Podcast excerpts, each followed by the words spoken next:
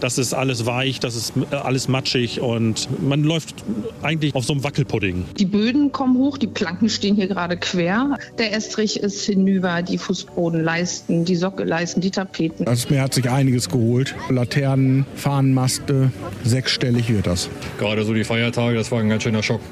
NDR 2 Spezial, das Thema mit Dennis Schwalm. Ein ganz schöner Schock war das für viele im Norden. Und zwar gleich zweimal in den vergangenen Monaten, denn den Anfang hatte ja die Ostsee gemacht. Ende Oktober, da hatte tagelang ein Sturm auf die Küste gedrückt. Und dann kam dieser nasse und verregnete Dezember und mit ihm das Hochwasser.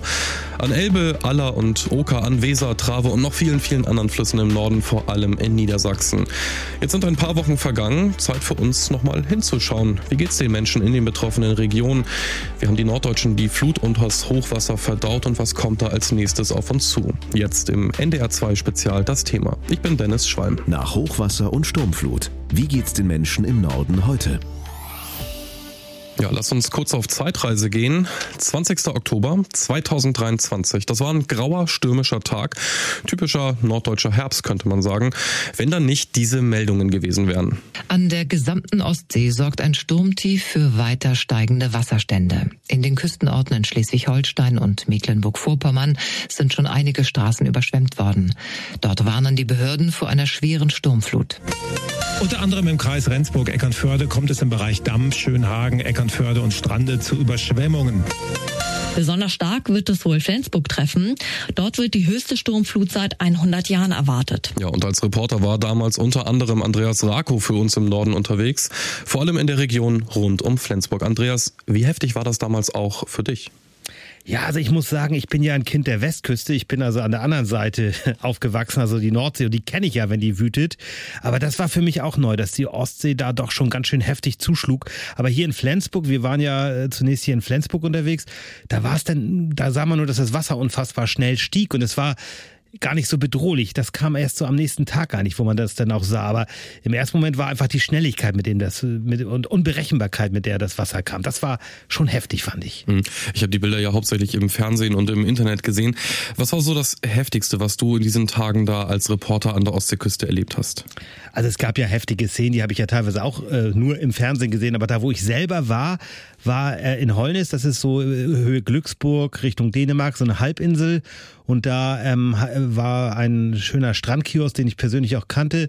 Und der war völlig zerdeppert. Also es war völlig, völlig zerschlagen. Das war alles wirklich kaputt gehauen da sah man, welche Kraft die Ostsee da hatte. Und das hat mich schon sehr beeindruckt. Und dann ein anderes Bild, da war ich dann am nächsten Tag in Wassersleben, in einem Yachtclub, wo eine wirklich schwere Motorjacht, ja, einfach so, ja, wie so ein Spielzeug letztendlich aus dem Wasser rausgeworfen wurde und an Land lag. Das hat mich doch, muss ich ehrlich sagen, sehr beeindruckt. Ja, vielen Dank, Andreas, für diese ersten Eindrücke und wir sprechen gleich noch weiter.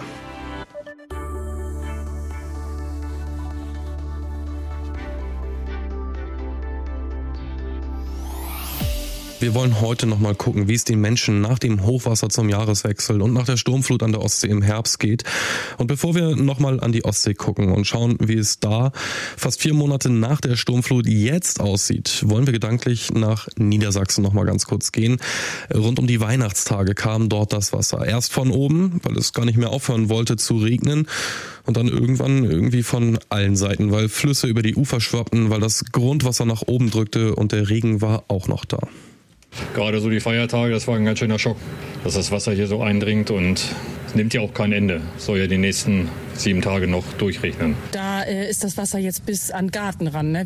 Aber wenn die Heizung da Wasser reinläuft, dann ist vorbei. Ne? Das ist alles weich, das ist äh, alles matschig und man läuft eigentlich auf so einem Wackelpudding. Ja, so klang das damals. Und unser Reporter Jelto Ringener war jetzt zwei Tage in Lilienthal für uns unterwegs.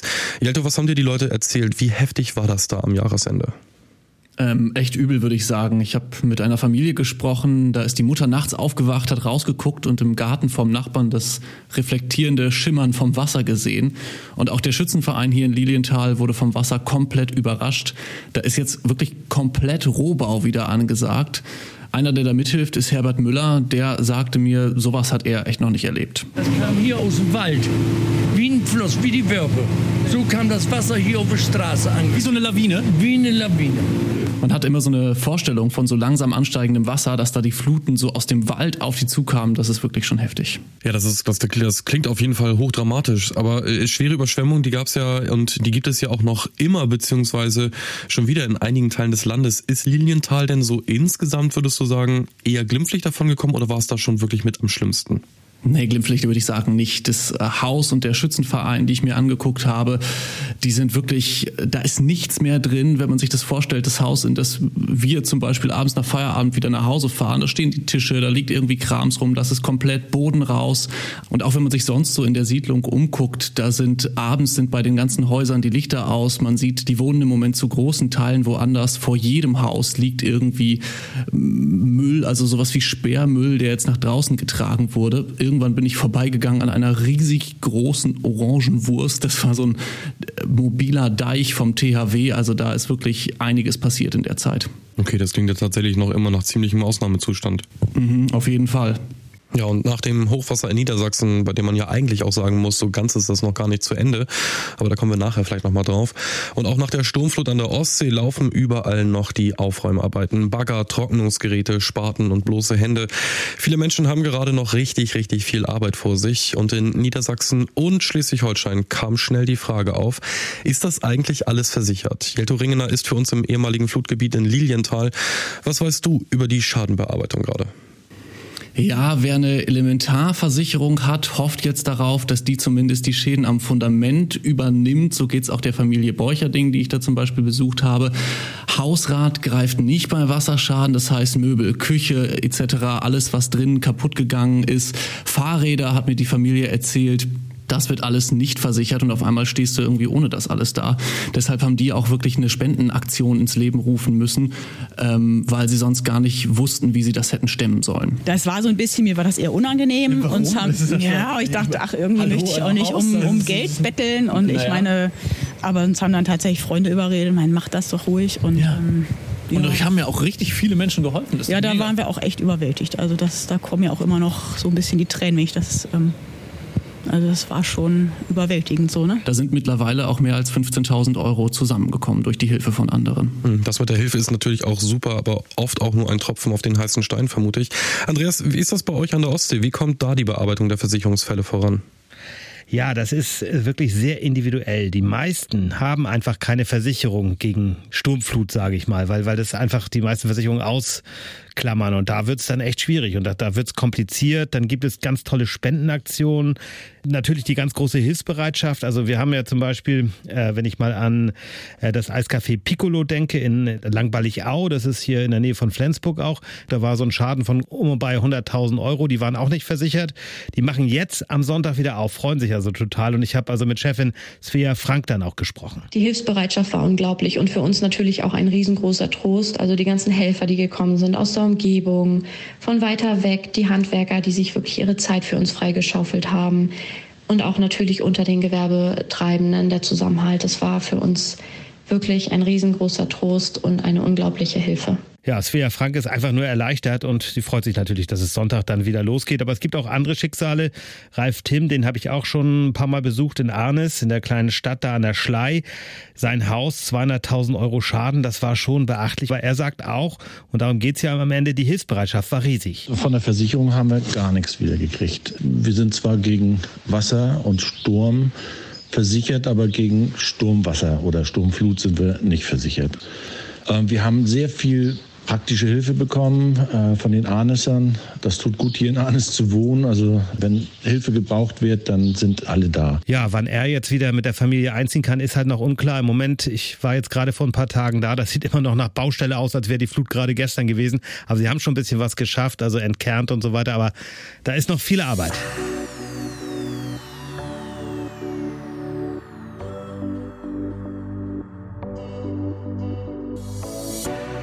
Ja, wie geht's den Menschen im Norden nach der Sturmflut Ende des Herbstes an der Ostsee und Ende des Jahres das Hochwasser dann in Niedersachsen?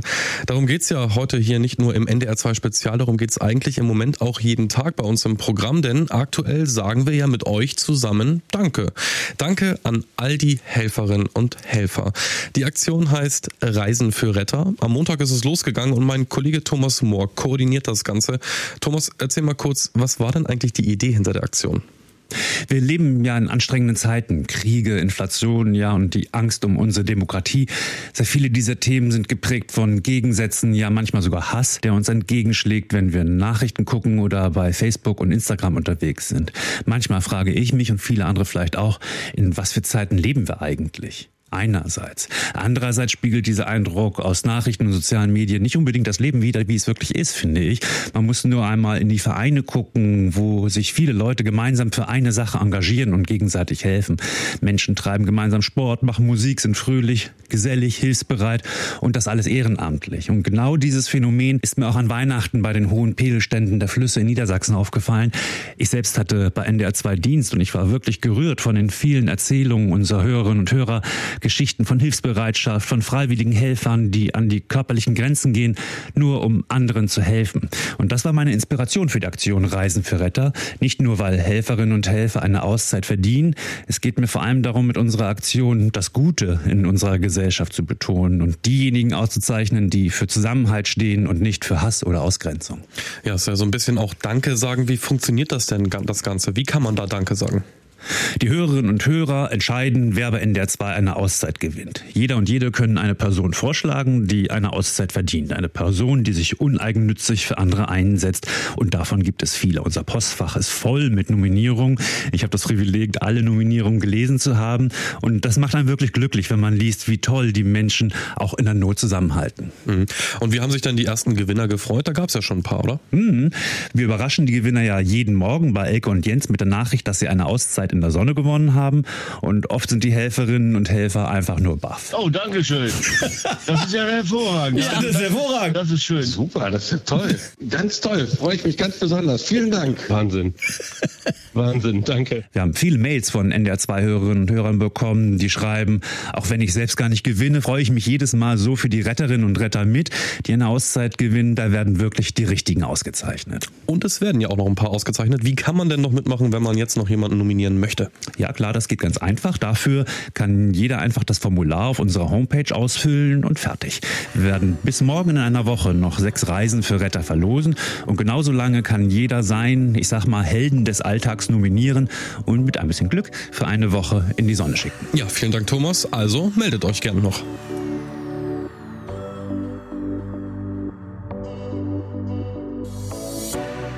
Tja, wie geht's den Leuten jetzt in den Ecken, die im Herbst und zum Jahreswechsel unter Wasser gestanden haben und wo jetzt das Wasser ja auch schon wieder massiv steigt, wenn wir nach Niedersachsen zum Beispiel schauen. Die Aufräum- und Aufbauarbeiten laufen auf jeden Fall gerade vielerorts auf Hochtouren und viele freiwillige Helfer packen jeden Tag mit an. Auch in Lilienthal, wo unser Reporter Jelto Ringener zwei Tage unterwegs war. Jelto, wie laufen denn die Arbeiten gerade?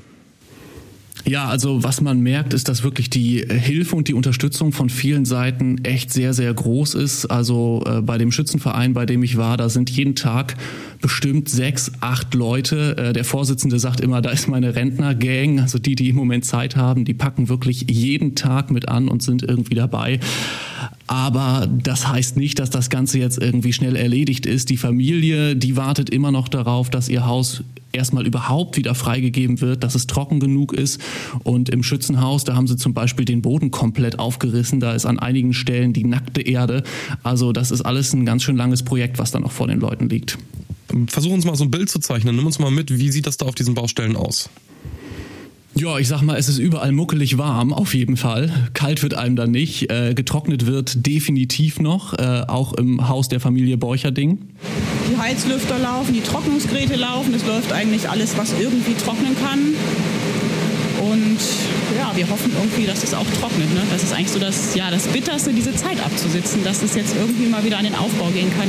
Und ansonsten zum Beispiel der Vorsitzende des Schützenvereins hat mir auch einen Raum gezeigt. Er meinte, es war mal eine Küche. Glaube ich ihm, dass das mal so war. Da sieht man einen nackten Raum, es hängen so ein paar Kabel aus der Wand, aber das war es. Auch das Klo, da sieht man, wenn man früher so den Spülkasten aufgemacht hat dann, und da reingeguckt hat, dieses Innenleben, das sieht man, hängt da noch irgendwie so in der Wand drin, aber ansonsten hat das von einem WC in dem Schützenverein, hat das auch nicht mehr viel zu tun. Was meinst du denn? Wie lange werden denn diese Baumaschinen dann noch überall rumstehen? Wie lange dauert das, bis da wieder Normalität einkehrt? Das wird sicher noch eine ganze Weile dauern. Ich habe es ja gerade schon kurz angerissen. Äh, die Familie, die ich besucht habe, die muss erst mal überhaupt noch darauf warten, dass das Haus zum Bau wieder freigegeben wird und trocken ist. Um die Ecke im Schützenhaus, da sind die schon ein bisschen weiter, weil da jeden Tag ja auch wirklich viele Männer da sind und reißen. Anfang Mitte April wird es bestimmt werden. Wir hoffen, dass wir zumindest unsere Toiletten wieder fertig haben zum Osterfeuer also Ende März. Dass wir das Osterfeuer machen wir auf jeden Fall. Also wenn alles glatt läuft, dann äh, kann da Ostern zumindest wieder gefeiert werden, wenn auch noch nicht im Zustand, wie es vorher war. Ja, das ist aber ja immerhin eine kleine Perspektive. Andreas, wie ist das bei euch an der Ostsee? Drohen da Bagger und Baustellen den Strandurlaubern die kommenden Ferien zu versauen? Also ich will jetzt keinem Angst machen und ich glaube, da wird auch darauf geachtet, dass man das so ein bisschen hinkriegt, dass man da jetzt, jetzt Ostern steht ja irgendwann vor der Tür, dass man da ein bisschen weniger macht. Aber natürlich, es muss gebaut werden und ich weiß zum Beispiel im Kreis Schleswig-Flensburg, auch so an der Schlei, da sind viele Radwege einfach kaputt. Das lässt sich nicht von heute auf morgen machen und da wird teilweise dann auch noch gebaut und da muss man dann hier und da auch mal mit Behinderungen rechnen. Aber vieles ist auch schon passiert und ähm, die Touristiker, mit denen ich gesprochen habe, die sagen alle, wir kriegen das hin, wir wollen das so gut wie möglich machen, da müssen wir alle ein bisschen zusammenhalten.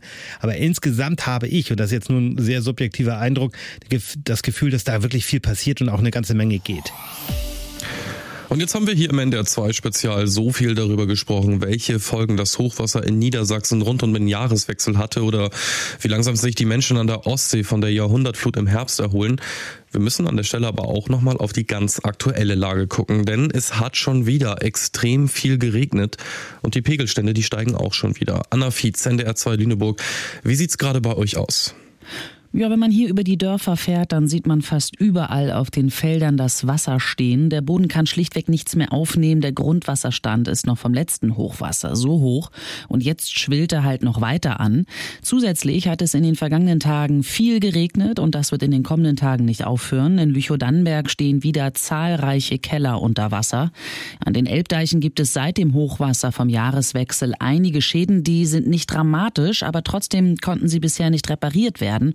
Und deswegen werden die jetzt genau kontrolliert. Das hat mir Ansgar Detmer vom Adlenburger Deichverband gesagt. Also wir haben einige Stellen, wo etwas ausgespült ist, aber ähm, die schützende Deckschicht am Deich, die ist noch nicht durchbrochen. Es ist aber hier und da an, an einigen Stellen schon ähm, sichtbar, dass wir dort ja, Hand anlegen müssen, wenn der äh, Hochwasserstand vorbei ist. Also aber diese Stellen, äh, die halten wir im Blick und äh, kümmern uns auch um die entsprechenden Abschnitte.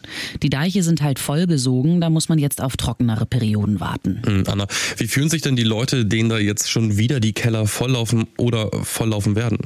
Ja, da haben einige Menschen gerade eine Art Déjà-vu. Wieder müssen Keller leer gepumpt werden. In einigen Regionen hört es einfach nicht auf zu regnen. Aber eine Anwohnerin in Hitzacker hat mir erzählt, dass das für die Bewohnerinnen und Bewohner durchaus nichts Neues ist. Hochwasser gehöre ein Stück weit dazu, wenn man nah an großen Flüssen lebt. Außerdem sagen alle Experten, dass es diesmal nicht so schlimm werden soll wie zum Jahreswechsel. Ja, wir drücken auf jeden Fall ganz, ganz fest die Daumen, dass die Pegelstände möglichst schnell wieder sinken. Ja, und wir wollen heute nochmal ganz genau hinschauen, wie ist die Lage überall dort, wo Hochwasser und Sturmflut für richtig große Schäden und Probleme gesorgt haben.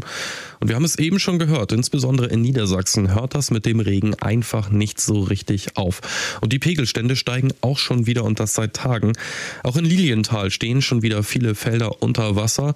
Und da ist mein Kollege Jelto Ringener gerade unterwegs. Jelto, wie groß ist die Angst in Lilienthal vor diesem neuen Wasser?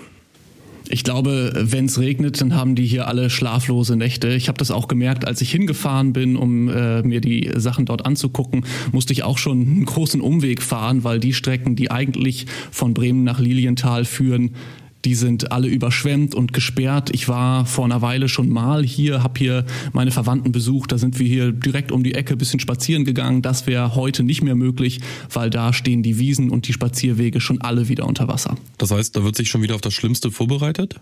Ja, zumindest versuchen alle irgendwelche Maßnahmen zu treffen, damit sowas nicht wieder passieren kann. Im Schützenhaus, da fährt gerade ein Bagger rein, trägt die Erde raus, damit da ein dicker Betonboden reinkommen soll, damit der Boden nicht wieder so schnell aufweicht. Und auch die Familie Borcherding hofft darauf, dass rund um die Wörpe noch bessere Wallanlagen kommen, damit man dort auch langfristig geschützt ist, weil mit einem Gefühl dazu wohnen und sich immer zu fragen, wer weiß, wann das wieder passiert, das ist, glaube ich, langfristig keine schöne Option. Mhm. Da ist wahrscheinlich auch jetzt gerade dann der Wunsch nach trockenem Wetter vermutlich groß, ne? Ja, auf jeden Fall. Also jeder Tag, an dem es nicht regnet, ist, glaube ich, äh, super für alle hier, die sich dann freuen, dass es irgendwie generell auch ein bisschen trockener wird. Ich meine, wenn draußen die Sonne scheint, hilft das natürlich auch, zum Beispiel der Familie Beucherding, das Haus noch mehr zu trocknen, wenn das Wetter ohnehin ein bisschen wärmer ist. Und äh, bei allen hier ist, glaube ich, kein Tag, an dem das Wasser nicht präsent ist. Ich träume auch jede Nacht noch vom Wasser oder vom Haus. Also wirklich. Ähm das ist noch nicht so ganz verdaut, glaube ich.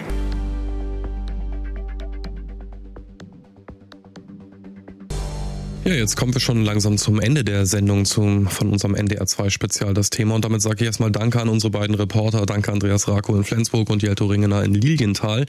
Zum Ende der Sendung, da wollen wir aber jetzt nochmal gucken, wie woanders mit solchen Wetterereignissen umgegangen wird. In diesem Fall mit Starkregen. Und irgendwie ist es ja schon komisch, oder? Denn Dänemark ist ja nicht nur für ganz, ganz viele Norddeutsche ein Urlaubstraum. Dänemark ist irgendwie auch, so fühlt sich das jedenfalls für mich immer an, das gelobte Land, wenn es um Innovation geht. Darum, klugen Umweltschutz mit Alltagstauglichkeit zu verbinden. Deshalb hier ein Beispiel, wie die Stadt Kopenhagen auf Starkregen reagiert und mit der Gefahr von Überschwemmung umgeht. Dort werden nämlich Freiflächen, Hinterhöfe und Parks gerade aufwendig umgestaltet, sowie der Enghave Park, der wird bei Starkregen zur riesengroßen Badewanne mitten in der Stadt, sagt Architekt Fleming Thompson. Äh, der Park ist Teil eines großen Wolkenbruchplans. Alles Regenwasser, das in diesem Teil von Kopenhagen ankommt, soll hier im Enghave Park aufgefangen werden. Damit spielt der Park eine große Rolle bei dem Plan, Kopenhagen gegen Überschwemmungen abzusichern. Um den Park herum führt eine niedrige Mauer. Bei einem Jahrhundert Wolkenbruch kann der ganze Park mit mechanischen Pforten so abgeschottet werden, dass er als riesiges Auffangbecken Becken funktioniert, erzählt Architekt Thompson. Solche extremen Wolkenbrüche sind aber selten. Und deshalb war es uns wichtig, dass alles so designt ist, dass es nicht ein Prozent, sondern 100 Prozent der Zeit genutzt werden kann. Dieser Sportplatz zum Beispiel, der ist jetzt tiefer gelegt und an den Seiten führen Treppen hoch, wie in einem Amphitheater. Und da haben wir die Stufen verändert. Manche sind groß, andere klein, schief, gerade. Und das lädt zu ganz unterschiedlicher Interpretation Diskussion und zum Spiel ein. Hier fahren die Leute Rollschuh und Skateboard. Hier wird getanzt. Es soll ein universelles Design sein. Kaum etwas im Park erfüllt nur einen Zweck. In einem unterirdischen Becken wird Regenwasser aus den Dachrinnen des Viertels gesammelt. Das Wasser wird zur Bewässerung des Rosengartens genutzt. Und die städtischen Kehrmaschinen können es an einer Ecke des Parks abzapfen, um damit die Straßen zu reinigen. Dieses Prinzip zieht sich durch die rund 250 Projekte des Kopenhagener Wolkenbruchplans. Diesen Plan fasste die Stadt nach einem historischen Wolkenbruch 2011. Auch der Innenhof im Stadtteil Österbro, an dem die Wohnung von Messfaber Henriksen liegt, stand unter Wasser. Äh, Als der Regen kam, liefen alle Keller voll. Die Bewohner rannten runter in die Keller und sahen ihre Schallplatten mit den Ratten um die Wette schwimmen. Das hat vielen die Augen geöffnet, dass so etwas passieren konnte. Es sollte nicht noch einmal passieren. Deshalb ging er von Tür zu Tür und überzeugte seine Nachbarn davon, sich gemeinsam bei der Stadt um Geld für eine Renovierung zu bewerben. Früher war das hier ein ziemlich heruntergekommener Innenhof. Die Leute haben ihre Autos hier geparkt, aber niemand hatte Lust, sich hier aufzuhalten. Die Kinder wollten hier nicht spielen. Und dann haben wir die Möglichkeit bekommen, etwas zu verändern und mitzubestimmen, was passieren sollte. Jetzt ist der Innenhof vor allem eins, grün, wo sich bei Regenwetter in den bepflanzten Gräben ein kleiner See bildet. Biotope wie dieses gibt es seit Beginn des Wolkenbruchplans überall in Kopenhagen und es sind noch viele weitere geplant. Ein, ein Beitrag von Julia Weschbach aus Kopenhagen. Ja, und vielleicht ist das ja auch etwas, was der ein oder die andere Stadtplanerin mal bei uns überlegen könnte. Das war es jedenfalls schon wieder mit dem NDR 2 Spezial das Thema. Und diese und viele andere Sendungen findet ihr auch bei uns im Netz oder in der NDR 2 App. Also schaut gerne mal rein und hört euch das an. Da geht es um Karneval, um Wohnungsnot und noch viele andere spannende Themen. Ich bin Dennis Schwalm. Bis zum nächsten Mal.